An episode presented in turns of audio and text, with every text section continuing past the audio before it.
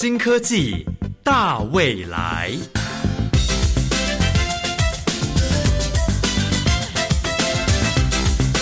科技的进步让你看得见未来，深入浅出的介绍让你听得懂科技。欢迎收听由谢若楠制作、吴宜佳主持的《新科技大未来》。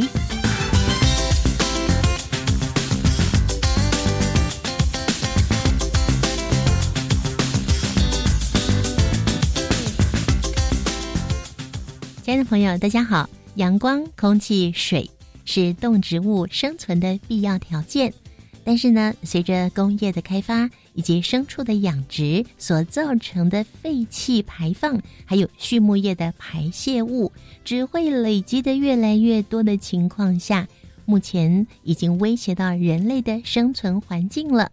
我相信大家应该都有一些概念，在废气中呢，它含有粒状的污染物。其中包括了烟尘、还有油雾以及有毒的物质。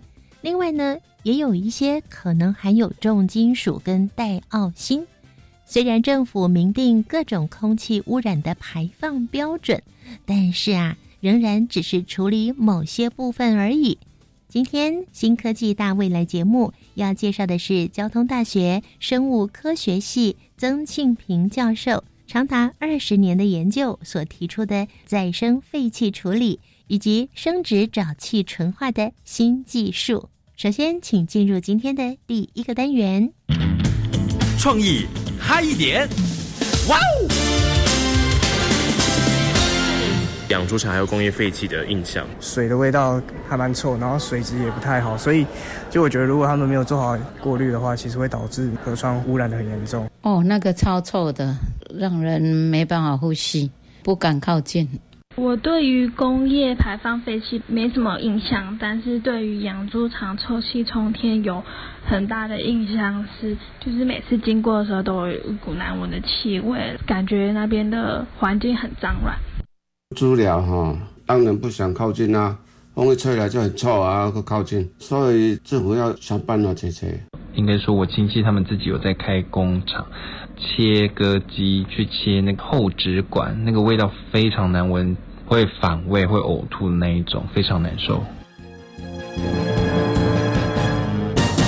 欢迎收听创意嗨点，我是秋红，我是音香。刚刚我们听到的几位朋友谈到他们几个关于嗅觉上不好的经验，那音箱你也曾经有过这样的经验吗？关于嗅觉上的嘛，有时候其实我觉得不一定是只有废气才会让我觉得很臭了，可能有时候去餐厅啊，或者是呃垃圾处理厂那种地方，对，就是会有一些特别的气味会让我觉得会有一些，或者是什么汽油太多那种味道会让我觉得刺鼻不舒服。所以其实臭味不仅仅是一种污染，有时候可能它也会有一种毒气的产生。嗯，所以说这个是非得要解决不可的问题啊。那今天新科技带未来节目要为各位听众朋友介绍的这一项发明，就是由国立交通大学曾金平教授团队开发的废气处理与生殖沼气纯化的新技术应用。哦，这个是消除臭味加上沼气发电的新技术吗？没有错，它就是关于去除臭味，还有处理有机废气以及沼气发电的新技术。而在详细的为各位听众朋友介绍这项新技术之前，音箱可以为大家说明一下，有哪一些我们生活中常见的废气是需要处理的吗？其实我们生活中常见的废气，大致上可以就是看说，我们日常生活可能常使用的交通工具，像汽车、机车，使用的时候会排放一些微小的不好的空气粒子。那另一种污染源很大的就是工业废气。那工业废气也有分为颗粒性的废气或者是气态性的废气。那所谓颗粒性的废气呢，就是可能在生产某些东西的过程当中会产生污染性的这种烟尘，就小小的颗粒。对，那这个可能呃，我们人类吸到了，也会对我们的身体呼吸系统就会受影响。对对，就有点类似会形成 PM 二点五那种感觉，就是小小的微粒。嗯，那另一种气态性的废气呢，比较说是它会造成一些空气成分的破坏，就是尤其是那种呃石油产品的燃烧啊，就是会产生二氧化碳或什么的，这种就是属于气态性废气的破坏，都会对人体造成一定的影响。对对，同时也会对我们的大自然会有呃不好的影响，这样。所以我就想到，其实政府之所以会倡导说要搭乘大众运输，还有不要自己开车，少骑机车，就是因为其实汽机车排放的那些废气也是嗯对整个环境是有影响的。对，所以我们就要定期的可能去检查那个排放，然后去加装一些过滤器。嗯，没错没错。所以这些的废气是需要好好的被处理的。嗯，在之前，印象你有听过沼气发电吗？我以前是有听过，但是详细的一些资讯嗯就是没有那么理解。对，只知道沼气它也是属于再生能源的一种嘛。对，因为呃环境的问题嘛，就是环境现在可能全球暖化或什么的，嗯所以我们人类才会想说要去找一些所谓的再生能源，也称作永续能源啦，对可以让我们的地球环境恢复到以前比较平和的状态。刚刚音箱讲到全球暖化，其实这个问题一天比一天严重。嗯，像是今年夏天过去了，根据新闻报道显示，跟十年前还有二十年前相比，其实全球的温度都是普遍的上升了。没错，那这就是因为温室效应造成的海平面上升，然后不少的珊瑚礁都出现白化的情形。对对对，而且我现在感觉，就是台湾这个夏天真的是、嗯是呃每一年比一年还要热，这个冬天还甚至过得跟那个秋天是一样的那个温度。其实我觉得有时候也像夏天，因为真的好热哦，对，很不舒服。对，那现在就是因为全球暖化问题，刚刚讲到造成海平面上升，那嗯，就是我们常听到的北极熊都没有地方住，没有食物吃了。没错，没错。现在世界各地都共同的为了这个减缓嗯全球暖化，呃，成了共同目标。对，所以像是再生能源还有绿能科技，其实都变得很兴盛了。对，近几年了，嗯常见的我们可能见到的绿能发电啦、太阳能、嗯呃、风力或者潮汐或是地热，听众朋友们可能大致上都有听过了。是，那除了刚刚音箱讲到的听众朋友常见的再生能源之外，我们今天要跟大家介绍的就是所谓的沼气发电。嗯，那就是将废弃物还有动物的排泄物转化成能量技术，也就是所谓的生殖能。诶，那我们在提的这个沼气啊，它是什么样的气体？它有什么气体在里面？其实沼气是一个通称，那里面有不同的气体，但哦主要成分是甲烷。甲烷哦，你是说人类可能在吃饱饭后，可能消化完，然后从屁股排出那个气体，是不是？对，啊，那个东西哦，原来哦，我所以我们自己是可以制造甲烷喽，我们可以自己做再生能源这样子吗？嗯，也许是有办法，但我觉得要、可能要拿一个塑胶袋收集，这个好像不是很容易可以哦，执行到的。这是一个虽然做得到，但是很麻烦，对，不适合我们。好了，不要开玩笑了，你以为有这样的技术吗？也是没错那其实目前沼气发电主要是由农村还有都市地区产生的各种废弃物，像是牲畜的粪便，还有农作物的残渣、都市垃圾等等，包含一些工业的废水，都可以进行再利用。诶，那所以是用什么样的方式把废弃物呃分解，然后产生沼气这个东西啊？嗯，我觉得你考到我了欸。其实我只知道，因为牛它其实放屁一天，刚刚印象讲到放屁，牛一天嗯排放的废气量，应该说牛排放的甲烷量一天是四百公升，一一只牛吗？对，四百公升，这这么多？对，而且甲烷它其实比二氧化碳更容易造成全球暖化。我哦看到的资料是，它其实比二氧化碳高出了二十倍。啊，对，那这也是为什么近年来诉求环保的人呼吁说不要吃牛肉的原因。哦，就是因为像周一吃素造成风潮，那很多关心环境的人不仅仅是周一吃素，还提供天天蔬食。对对对，而且吃素也还有一个重点，就是因为它真的对身体是很健康的。对，除了就是除了宗教还有风俗习惯之外，为了减缓这个全球暖化的发生呢，吃素的确是一个我们可以帮助这个自然恢复到以前状态的一个不错的选择。嗯，但眼前呢，我们呃地球上人类还是多数是属于荤食者，就是是还是会喜欢吃肉的。没错。那同时，这些牲畜在养殖过程中，它们排放的废气和排泄物，其实也是可以进一步做成再生能源，而不是只是我们把那个猪或那个牛吃完之后，它就没了。是对对对。那再生能源取代石油跟汽油，其实就可以减少二氧化碳的排放。那那些畜牧业的一些废水或者是排泄的粪便，根据我们刚刚的说法，它其实也可以拿来呃发电，对不对啊？没错，根据农委会的养猪头数的调查结果显示呢，台湾约有五百四十六点八万头毛猪，哦而且饲养场数是接近七千场哦。那每头猪它其实每日产出的这个废水大约也有三十公升，一年就会高达超过六千万公吨。那如果可以将这些废水还有排泄物搜集起来的话，其实不仅是运用沼气发电，然后产生多的电能之外，也可以减少对环境的影响。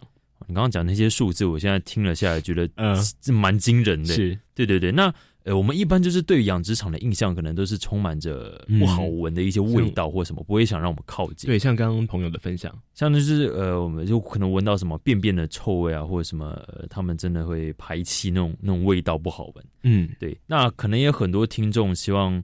呃，这种养猪场或者是养牛场，不要设置绝对不要在家附近。对对，真的很多人一定受不了，就是那个味道太臭了。对，如果如果每一个养殖场或者是每一个呃工业厂啊，他们愿意将这些排泄物还有一些废水可能收集起来，嗯，那新闻上也不会出现那些什么偷排放农业废水或工业废水的问题。所以听起来，其实去除臭味真的是一件很重要的事情。对，还有搜集那些废弃物。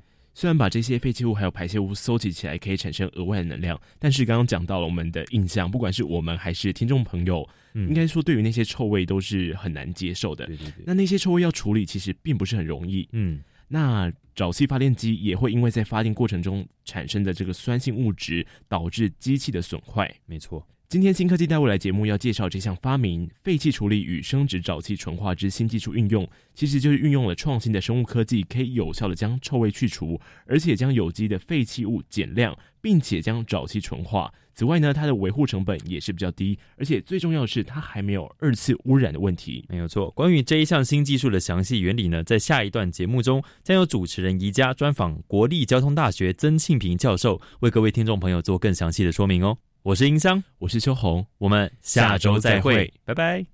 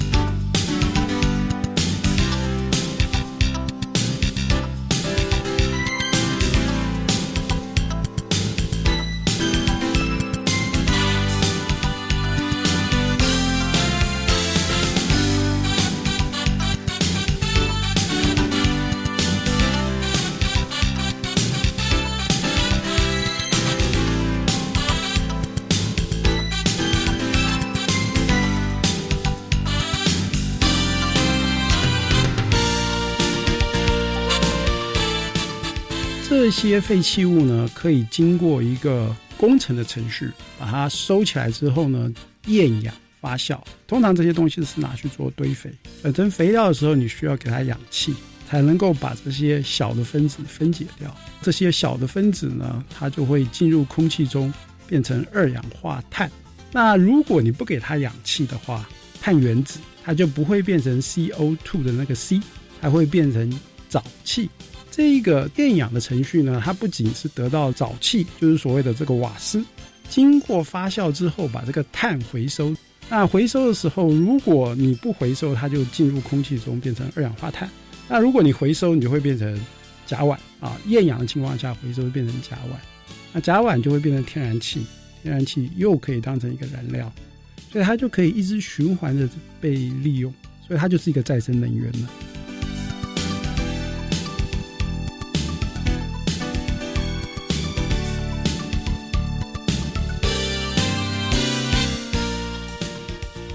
亲爱的朋友，今天在新科技大未来这个节目呢，我们邀请到的是国立交通大学生物科技学系的曾庆平曾教授。教授您好，哎，你好。教授呢，从美国回来之后呢，开始进行我们今天要介绍给大家的这项研究，已经超过二十年了。这是一项什么样的研究呢？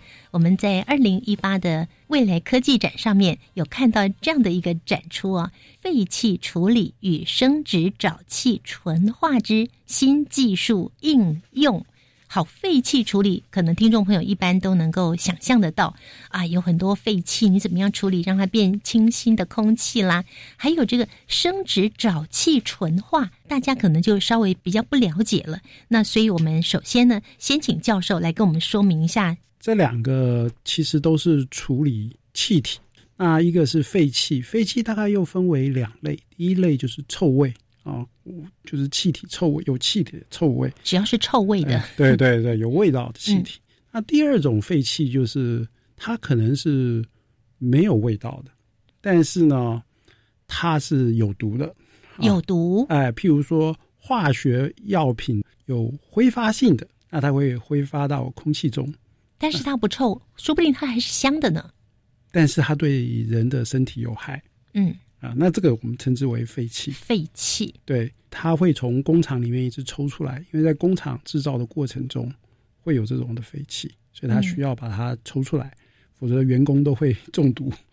但是抽出来之后，它是需要处理才能够排放到空气中的。嗯，啊，所以这种我们称之为废气，一个是臭味有味道的，一个是没有味道的，大概分为这两。那我们如果举例子的话，比方说哪些工厂它会排放出这样的东西？您说没有味道，但是没有味道，但是有毒的，应该是说对身体是不好的哈。譬如说我们做过的像涂料厂、油漆工厂、油漆工厂，对，嗯因为你油漆在合成的过程中啊，就是要用化学药剂合成的。嗯，譬如说我们的电子业啊，电子业有半导体厂、面板厂，他们在处理这些晶圆片的时候，都是需要用晶圆的一些有机物来处理这些晶圆片的。嗯，啊，在上面镀膜啊，或者是冲洗啊，把这些杂质去掉。所以这些有机物呢，都是在制造的过程中需要使用的有机嗯溶剂。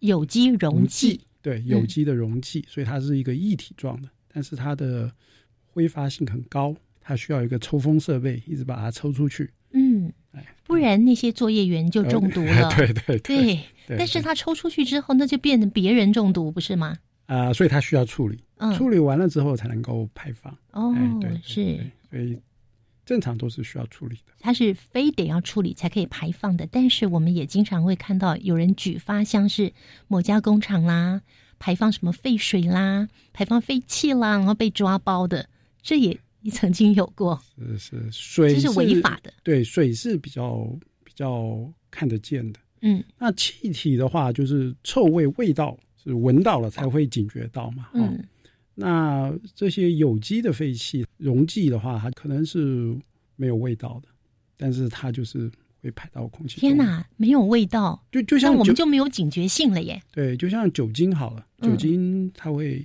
蒸发会，挥发。对，会挥发嘛，但是你闻不到。嗯嗯，哎，那你通常闻到的是酒的味道，但是如果是纯的百分之九十八的酒精、九十五以上的酒精，你是闻不到味道的，它是无、无味的，嗯哼也没有颜色的，是但是它会挥发在空气中。OK 好，所以刚刚是针对废气的部分，一个是对对有臭味的，对对另外一个是虽然没有什么味道，但是它是有毒的，对对这是对人体有害的，我们称它是废气。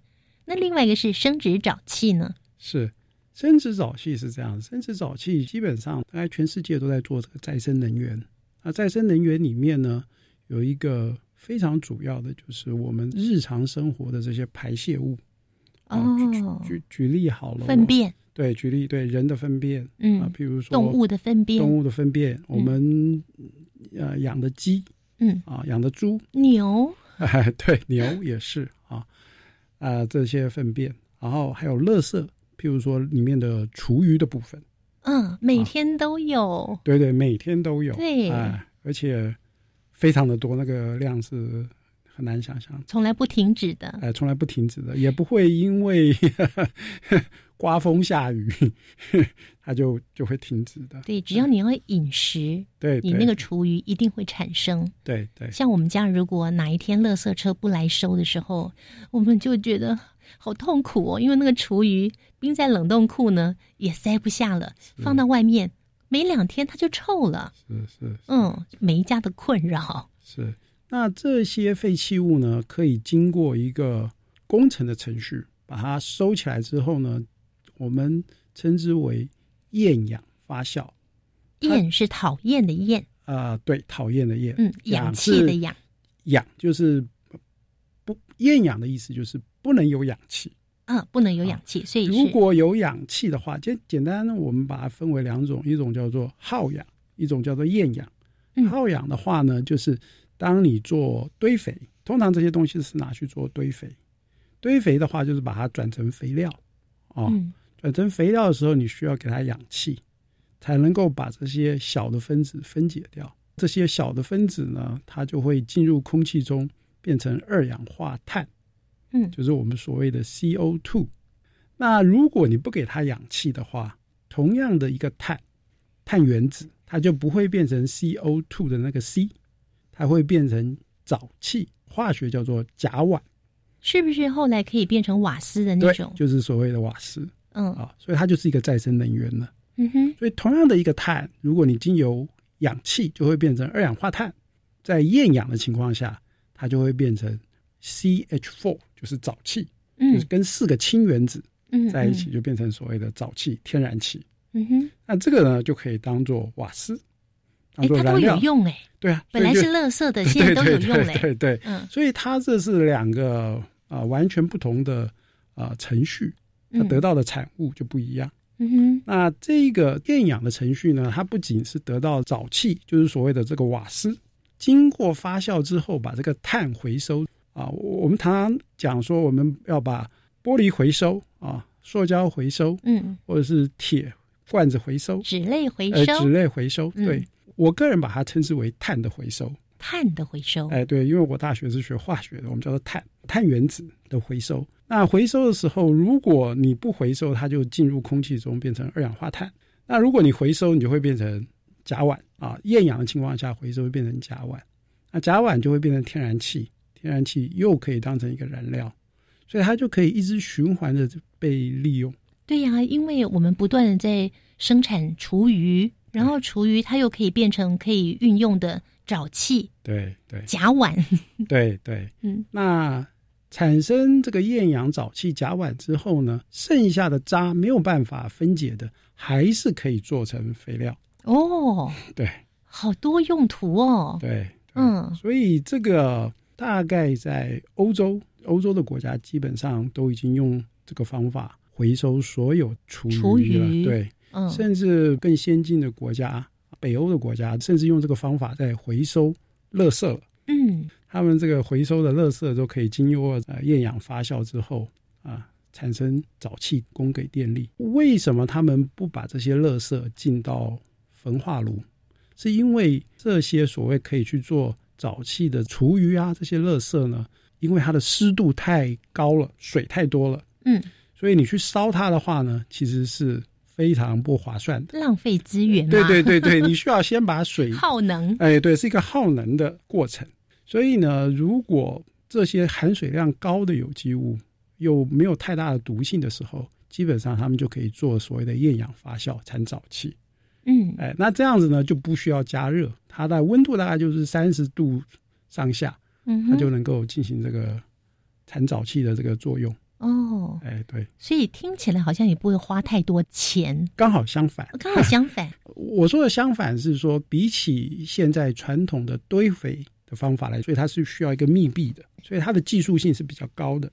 哦，它需要密闭，然后它需要有管线产生的气体，它能够通到一个容器里面。嗯呃，一个容器里面，然后又要压缩，中间的过程产生一个硫化氢。那硫化氢这个产物，它如果碰到水，它会变成硫酸，它又会腐蚀发电机，所以它有技术上面是程度难需要度克服的。哎，对，难度比起你在堆肥厂翻堆那个厨余啊，跟猪粪、鸡粪，难度高很多。听众朋友一定很想要了解这样的一个技术层面到底是怎么样进行的。刚刚让我们稍微了解一点点废气跟生殖沼气究竟是什么。那下一个阶段，我们就再继续请曾教授来跟听众朋友介绍一下您的这项研究。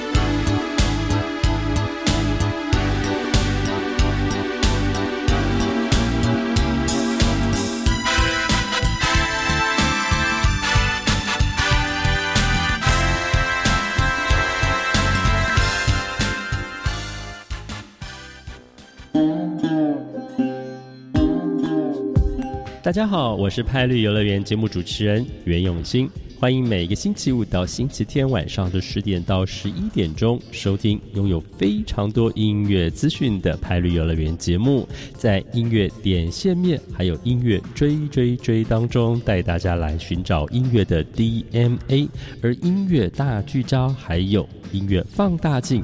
则是带大家更认识音乐产业的现今变化。行动会客室会有许多音乐人来到节目当中，听听他们的故事和创意。新音乐快递则是要让大家知道最新的歌曲发行资讯。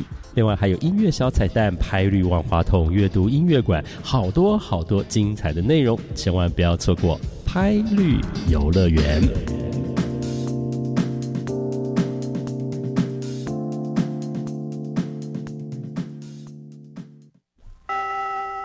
老师，请问什么是性别平等教育呢？就是教导尊重多元性别差异，消除性别歧视，促进性别地位的实质平等，包含教导学生认识及尊重同志。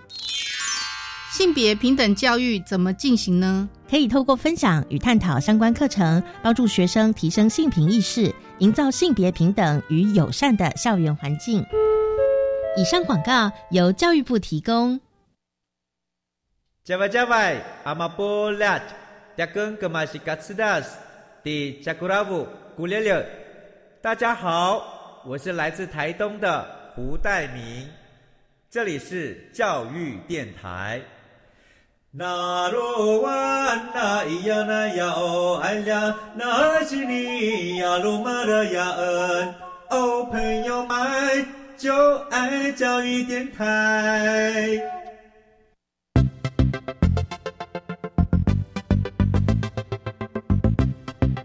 新科技大未来，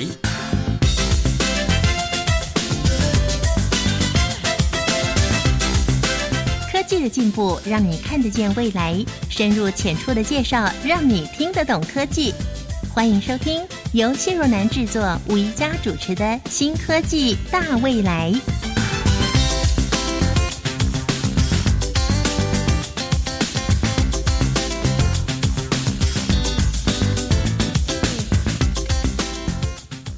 的朋友，大家好！阳光、空气、水是动植物生存的必要条件，但是呢，随着工业的开发以及牲畜的养殖所造成的废气排放，还有畜牧业的排泄物，只会累积的越来越多的情况下，目前已经威胁到人类的生存环境了。我相信大家应该都有一些概念，在废气中呢，它含有粒状的污染物。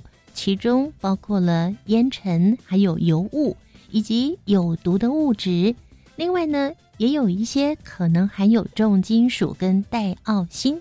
虽然政府明定各种空气污染的排放标准，但是啊，仍然只是处理某些部分而已。今天新科技大未来节目要介绍的是交通大学生物科学系曾庆平教授。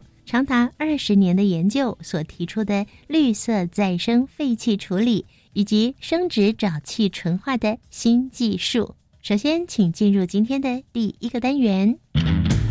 创意嗨一点，哇哦！养猪场还有工业废气的印象，水的味道还蛮臭，然后水质也不太好，所以就我觉得，如果他们没有做好过滤的话，其实会导致河川污染的很严重。哦，那个超臭的，让人没办法呼吸，不敢靠近。我对于工业排放废气没什么印象，但是对于养猪场臭气冲天有很大的印象，是就是每次经过的时候都有一股难闻的气味，感觉那边的环境很脏乱。猪寮哈，当然不想靠近啊，风一吹来就很臭啊，不靠近，所以政府要想办法解决。应该说，我亲戚他们自己有在开工厂，切割机去切那个后直管，那个味道非常难闻，会反胃、会呕吐的那一种，非常难受。欢迎收听创意嗨点，我是秋红，我是印香。刚刚我们听到了几位朋友谈到他们几个关于嗅觉上不好的经验，那音箱你也曾经有过这样的经验吗？嗯，关于嗅觉上的嘛，有时候其实我觉得不一定是只有废气才会让我觉得很臭啦。可能有时候去餐厅啊，或者是呃垃圾处理厂那种地方，对，就是会有一些特别的气味，会让我觉得会有一些，或者是什么汽油太多那种味道，会让我觉得刺鼻不舒服。所以其实臭味不仅仅是一种污染，有时候可能它也会有一种毒气的产生。嗯，所以说这个是非得要解决不可的问题啊。那今天新科技带未来节目要为各位听众朋友介绍的这一项发明，就是由国立交通大学曾金平教授团队开发的废气处理与生殖沼气纯化的新技术应用。哦，这个是消除臭味加上沼气发电的新技术吗？没有错，它就是关于去除臭味，还有处理有机废气以及沼气发电的新技术。而在详细的为各位听众朋友介绍这项新技术之前，音箱可以为大家说明一下，有哪一些我们生活中常见的废气是需要处理的吗？其实我们生活中常见的废气，大致上可以就是看说，我们日常生活可能常使用的交通工具，像汽车、机车，使用的时候会排放一些微小的不好的空气粒子。那另一种污染源很大的就是跟工业废气。那工业废气也有分为颗粒性的废气或者是气态性的废气。嗯，那所谓颗粒性的废气呢，就是可能在生产某些东西的过程当中会产生污染性的这种烟尘，就小小的颗粒。对，那这个可能呃，我们人类吸到了，也会对我们的身体呼吸系统就会受影响。对对，就有点类似会形成 PM 二点五那种感觉，就是小小的微粒。嗯，那另一种气态性的废气呢，比较说是它会造成一些空气成分的破坏，就是尤其是那种呃石油产品的燃烧啊，就是会产生二氧化碳或什么的，这种就是属于气态性废气的迫害，都会对人体造成一定的影响。对对，同时也会对我们的大自然会有呃不好的影响，这样。所以我们就想到，其实政府之所以会倡导说要搭乘大众运输，还有不要自己开车、少骑机车，就是因为其实汽机车排放的那些废气也是对整个环境是有影响的。对，所以我们就要定期的可能去检查那个排放，然后去加装一些过滤器。嗯，没错没错。所以这些的废气是需要好好的被处理的。嗯，在之前，音箱你有听过沼气发电吗？我以前是有听过，但是详细的一些资讯就是没有那么理解。对，只知道沼气它也是属于再生能源的一种嘛。对，因为呃环境的问题嘛，就是环境现在可能全球暖化或什么的，所以我们人类才会想说要去找一些所谓的再生能源，也称作永续能源啦，可以让我们的地球环境恢复到以前比较平和的状态。刚刚音箱讲到全球暖化，其实这个问题一天比一天严重。嗯，像是今年夏天过去了，根据新闻报道显示，跟十年前还有二十年前相比，其实全球的温度都是普遍的上升了。没错，那这就是因为温室效应造成的海平面上升，然后不少的珊瑚礁都出现白化的情形。对对对，而且我现在感觉，就是台湾这个夏天真的是每一年比一年还要热，这个冬天还甚至过得跟那个秋天是一样的那个温度。其实我觉得有时候也像夏天，因为真的好热哦，对，很不舒服。对，那现在就是因为全球暖化问题，刚刚讲到造成海平面上升，那嗯，就是我们常听到的北极熊都没有地方住，没有食物吃了。没错，没错。现在世界各地都共同的为了这个减缓全球暖化，呃，成了共同目标。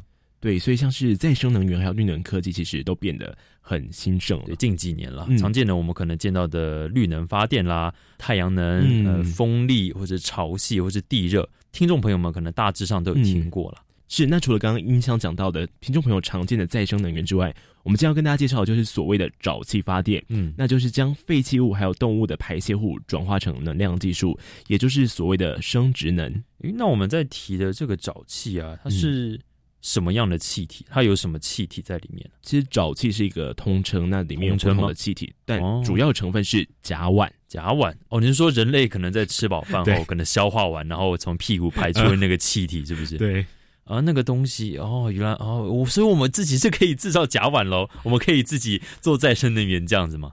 嗯，也许是有办法，但我觉得要可能要拿一个塑胶袋搜集，这个好像不是很容易可以执行到。这是一个虽然做得到，但是很麻烦，对，不适合我们。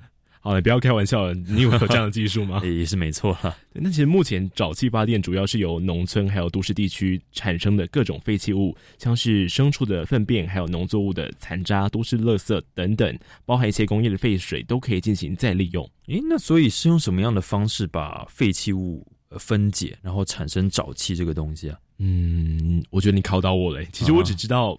因为牛它其实放屁一天，刚刚印象讲到放屁，牛一天排放的废气量，应该说牛排放的甲烷量一天是四百公升，一一只牛吗？对，四百公升，这这么多。对，而且甲烷它其实比二氧化碳更容易造成全球暖化。我看到资料是它其实比二氧化碳高出了二十倍啊。对，那这也是为什么近年来诉求环保的人呼吁说不要吃牛肉的原因。哦，就是因为像周一吃素造成风潮，那很多关心环境的人不仅仅是周一吃素，还提供天天蔬食。对对对，而且吃素也还有一个重点，就是因为它真的对身体是很健康的。对，除了就是除了宗教还有风俗习惯之外，为了减缓这个全球暖化的发生呢，吃素的确是一个我们可以帮助这个自然恢复到以前状态的一个不错的选择。嗯，但眼前呢，我们呃地球上人类还是多数是属于荤食者，其实还是会喜欢吃肉的。没错。那同时，这些牲畜在养殖过程中，它们排放的废气和排泄物，其实也是可以进一步做成再生能源，而不是只是我们把那个猪或那个牛吃完之后，它就没了。是，对对对。那再生能源取代石油跟汽油，其实就可以减少二氧化碳的排放。那那些畜牧业的一些废水或者是排泄的粪便，根据我们刚刚的说法，它其实也可以拿来呃发电，对不对啊？没错，根据农委会的养猪投诉的调查结果显示呢，台湾约有五百四十六点八万头毛猪，而且饲养场数是接近七千场哦。那每头猪它其实每日产出的这个废水大约也有三十公升，一年就会高达超过六千万公吨。那如果可以将这些废水还有排泄物搜集起来的话，其实不仅是运用沼气发电，然后产生多的电能之外，也可以减少对环境的影响。你刚刚讲那些数字，我现在听了下来，觉得嗯，这蛮惊人的。是，对对对。那呃，我们一般就是对养殖场的印象，可能都是充满着不好闻的一些味道或什么，不会想让我们靠近。对，像刚刚朋友的分享，像就是呃，我们就可能闻到什么便便的臭味啊，或者什么，他们真的会排气那种那种味道不好闻。嗯，对。那可能也有很多听众希望。呃，这种养猪场或者是养牛场，不要设置绝对不要在家附近。对对，真的 很多人一定受不了，就是那个味道太臭了。对，如果如果每一个养殖场或者是每一个呃工业厂啊，他们愿意将这些排泄物还有一些废水可能收集起来，嗯，那新闻上也不会出现那些什么偷排放农业废水或工业废水的问题。所以听起来，其实去除臭味真的是一件很重要的事情。对，还有收集那些废弃物。虽然把这些废弃物还有排泄物搜集起来可以产生额外的能量，但是刚刚讲到了我们的印象，不管是我们还是听众朋友，应该说对于那些臭味都是很难接受的。对对对。那那些臭味要处理，其实并不是很容易。嗯。那沼气发电机也会因为在发电过程中产生的这个酸性物质，导致机器的损坏。没错。今天新科技带未来节目要介绍这项发明——废气处理与生殖沼气纯化之新技术运用，其实就是运用了创新的生物科技，可以有效的将臭味去除，而且将有机的废弃物减量，并且将沼气纯化。此外呢，它的维护成本也是比较低，而且最重要的是，它还没有二次污染的问题。没有错。关于这一项新技术的详细原理呢，在下一段节目中，将由主持人宜家专访国立交通大学曾庆平教授，为各位听众朋友做更详细的说明哦。我是音箱，我是秋红，我们下周再会，拜拜。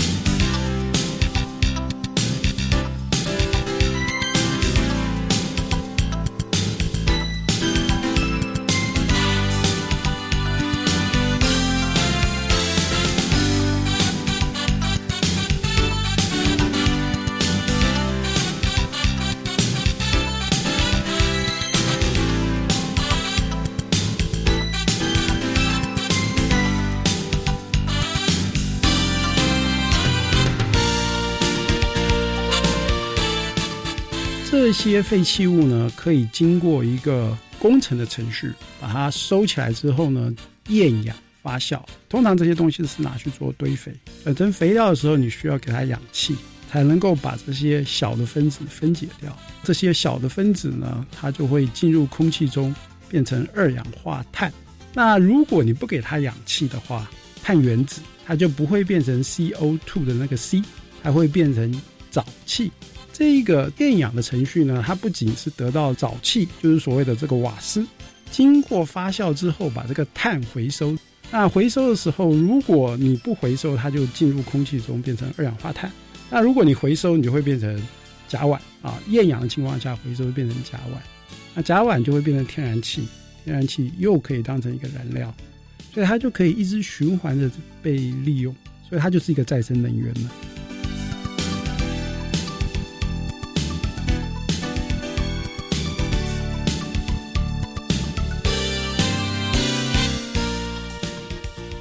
亲爱的朋友，今天在新科技大未来这个节目呢，我们邀请到的是国立交通大学生物科技学系的曾庆平曾教授。教授您好，哎，你好。教授呢，从美国回来之后呢，开始进行我们今天要介绍给大家的这项研究，已经超过二十年了。这是一项什么样的研究呢？我们在二零一八的未来科技展上面有看到这样的一个展出啊，废气处理与生殖沼气纯化之新技术应用。好，废气处理可能听众朋友一般都能够想象得到啊，有很多废气，你怎么样处理让它变清新的空气啦？还有这个生殖沼气纯化，大家可能就稍微比较不了解了。那所以我们首先呢，先请教授来跟我们说明一下。这两个其实都是处理气体，那一个是废气，废气大概又分为两类，第一类就是臭味。啊，就是气体臭味，有气体的臭味，只要是臭味的，对对对，有味道的气体。那第二种废气就是它可能是没有味道的，但是呢，它是有毒的，有毒。哎，譬如说化学药品有挥发性的，那它会挥发到空气中，但是它不臭，说不定它还是香的呢。但是它对人的身体有害，嗯。啊，那这个我们称之为废气。废气，对，它会从工厂里面一直抽出来，因为在工厂制造的过程中会有这种的废气，所以它需要把它抽出来，否则员工都会 中毒。但是抽出来之后，它是需要处理才能够排放到空气中的。嗯，啊，所以这种我们称之为废气，一个是臭味有味道的，一个是没有味道的，大概分为这两。那我们如果举例子的话，比方说哪些工厂它会排放出这样的东西？您说没有味道，但是没有味道，但是有毒的，应该是说对身体是不好的哈。譬如说我们做过的像涂料厂、油漆工厂、油漆工厂，对，因为你油漆在合成的过程中啊，就是要用化学药剂合成的。嗯，譬如说我们的电子业啊，电子业有半导体厂、面板厂，他们在处理这些晶圆片的时候，都是需要用晶圆的一些有机物来处理这些晶圆片的。嗯。啊，在上面镀膜啊，或者是冲洗啊，把这些杂质去掉。所以这些有机物呢，都是在制造的过程中需要使用的有机溶剂。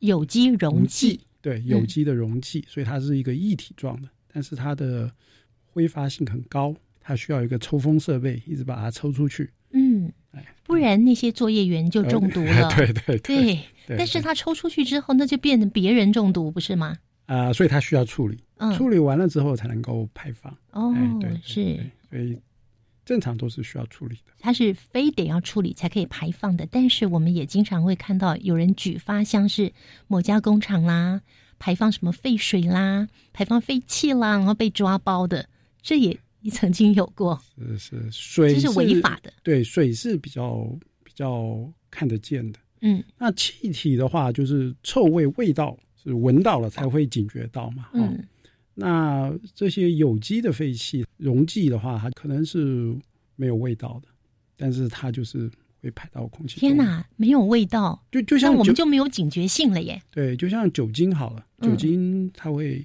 蒸发，会挥发，对，会挥发嘛，但是你闻不到。嗯嗯，哎，那你突然闻到的是酒的味道，但是如果是纯的百分之九十八的酒精，九十五以上的酒精，你是闻不到味道的，它是无。无味的，嗯哼，也没有颜色的，是，但是它会挥发在空气中。OK，好，所以刚刚是针对废气的部分。一个是有臭味的，对对，另外一个是虽然没有什么味道，但是它是有毒的，对对，这是对人体有害的，我们称它是废气。那另外一个是生殖沼气呢？是生殖沼气是这样，生殖沼气基本上大概全世界都在做这个再生能源。那再生能源里面呢，有一个非常主要的就是我们日常生活的这些排泄物。哦，举举例好了，粪便。对，举例对人的粪便，嗯啊，比如说动物的粪便，动物的粪便，我们呃养的鸡，嗯啊养的猪，牛，对牛也是啊啊这些粪便，然后还有垃圾，譬如说里面的厨余的部分，嗯，每天都有，对对，每天都有，对，哎，而且非常的多，那个量是。很难想象，从来不停止的，哎，从来不停止的，也不会因为 刮风下雨，它就就会停止的。对，只要你要饮食，对，你那个厨余一定会产生。对对，像我们家如果哪一天垃圾车不来收的时候，我们就觉得好痛苦哦，因为那个厨余冰在冷冻库呢也塞不下了，放到外面没两天它就臭了。是是，嗯，每一家的困扰是。那这些废弃物呢，可以经过一个工程的程序，把它收起来之后呢，我们称之为厌氧发酵。厌是讨厌的厌啊，对，讨厌的厌。嗯，氧气的氧。氧就是不厌氧的意思，就是不能有氧气。啊，不能有氧气。所以如果有氧气的话，简简单，我们把它分为两种，一种叫做耗氧，一种叫做厌氧。耗氧的话呢，就是。当你做堆肥，通常这些东西是拿去做堆肥。堆肥的话，就是把它转成肥料，哦，转成肥料的时候，你需要给它氧气，才能够把这些小的分子分解掉。这些小的分子呢，它就会进入空气中，变成二氧化碳，嗯，就是我们所谓的 CO2。那如果你不给它氧气的话，同样的一个碳，碳原子，它就不会变成 CO2 的那个 C。它会变成沼气，化学叫做甲烷，是不是后来可以变成瓦斯的那种？就是所谓的瓦斯。嗯啊，所以它就是一个再生能源了。嗯哼。所以同样的一个碳，如果你经由氧气，就会变成二氧化碳，在厌氧的情况下，它就会变成 CH4，就是沼气，就是跟四个氢原子在一起，就变成所谓的沼气，天然气。嗯哼。那这个呢，就可以当做瓦斯。哎，它都有用哎，对啊，本来是垃圾的，现在都有用嘞，对对，嗯，所以它这是两个啊完全不同的啊程序，它得到的产物就不一样。嗯哼，那这个电氧的程序呢，它不仅是得到沼气，就是所谓的这个瓦斯，经过发酵之后，把这个碳回收啊，我们常常讲说我们要把玻璃回收啊，塑胶回收，嗯，或者是铁罐子回收，纸类回收，纸类回收，对。我个人把它称之为碳的回收，碳的回收，哎，对，因为我大学是学化学的，我们叫做碳碳原子的回收。那回收的时候，如果你不回收，它就进入空气中变成二氧化碳。那如果你回收，你就会变成甲烷啊。厌氧的情况下，回收会变成甲烷，那甲烷就会变成天然气，天然气又可以当成一个燃料，所以它就可以一直循环的被利用。对呀，因为我们不断的在生产厨余。然后厨余它又可以变成可以运用的沼气，对对，甲烷，对对，嗯，那产生这个厌氧沼气甲烷之后呢，剩下的渣没有办法分解的，还是可以做成肥料哦。对，好多用途哦。对，嗯，所以这个大概在欧洲，欧洲的国家基本上都已经用这个方法回收所有厨余了，对。甚至更先进的国家，北欧的国家，甚至用这个方法在回收垃圾了。嗯，他们这个回收的垃圾都可以经过呃厌氧发酵之后啊，产生沼气供给电力。为什么他们不把这些垃圾进到焚化炉？是因为这些所谓可以去做沼气的厨余啊，这些垃圾呢，因为它的湿度太高了，水太多了。嗯，所以你去烧它的话呢，其实是。非常不划算的，浪费资源。对对对对，你需要先把水耗能。哎，对，是一个耗能的过程。所以呢，如果这些含水量高的有机物又没有太大的毒性的时候，基本上他们就可以做所谓的厌氧发酵产沼气。嗯，哎，那这样子呢就不需要加热，它的温度大概就是三十度上下，嗯它就能够进行这个产沼气的这个作用。哦，哎，对，所以听起来好像也不会花太多钱，刚好相反。刚好相反。我说的相反是说，比起现在传统的堆肥的方法来，所以它是需要一个密闭的，所以它的技术性是比较高的。哦，它需要密闭，然后它需要有管线产生的气体，它能够通到一个容器呃，一个容器里面，然后又要压缩，中间的过程产生一个硫化氢。那硫化氢这个产物，它如果碰到水，它会变成硫酸，它又会腐蚀发电机，所以它有技术上面是程度难度克服的哎，对，难度比起你在堆肥场翻堆那个 厨余啊跟猪粪鸡粪难度高很多。是，所以这也是有一套硬体设备的。是硬体设备的部分，能不能也帮我们介绍一下，像废气处理跟生殖沼气纯化的这两个部分，它的硬体设备各需要什么东西吗？好，我先讲一下这个废气处理的，它就是非非常的简单，它就是一个反应器里面有生物，这个生物能够把废气跟臭味把它去除掉，像一个过滤器一样。那这个生物是您加进去的，对，是我们加进去的，嗯所以这个跟传统的不一样。传统的方法就是它吸附，那我们是用具有百分之百功效的，专门能够把臭味吃掉的的微生物放进去，所以它的效率是传统的方法的一百倍左右。那个很有效的那个生物是是什么东西呢？叫什么名字啊？呃，它我我们一般简称就是一个微生物了啊就是微生物对对，就是一个微生物。那嗯这些微生物基本上就在我们日常生活里面就环境中的，但是它对人是没有没有害的。那您怎么找到它的呢？您做了多少的研究才 确定说它可以呢？呃，其实我们也是经过了将近十年。哦，哎，对对，找了它十年，对，就是在这个过程中，你找到，然后你需要测试，然后你需要知道说它可不可以用啊，然后它的效果怎么好，有嗯有有怎么样子。当然，这个寻找的过程就是前面十年就是出论文，一直出论文。那后面我们就是如何把它落实哎，落实使用。那至于沼气的部分，它其实是我们称之为有三个部分，一个部分就是你需要有沼气的产生，沼气的产生这个部分呢，就是我们所谓的这个厌氧发酵，需要有这个这个沼气池或者是所谓的沼气的发酵槽。那传统的我们叫做这个红泥沼气带收集，就是养猪场就可以看得到，它那个猪的排泄物，它就会进入那个我们称之为三段式放流的一个系统。那里面呢，就可以把这个沼气收起来。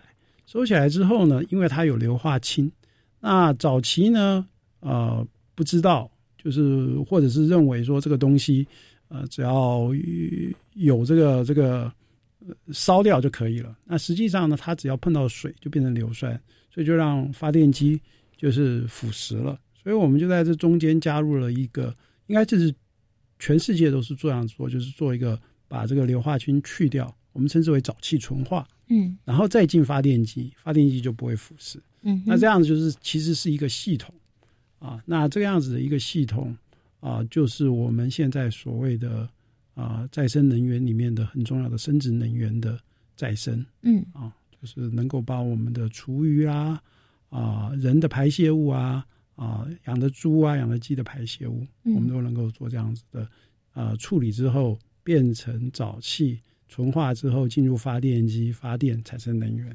听众朋友一定很想要了解这样的一个技术层面到底是怎么样进行的。刚刚让我们稍微了解一点点废气跟生殖沼气究竟是什么。那下一个阶段，我们就再继续请曾教授来跟听众朋友介绍一下您的这项研究。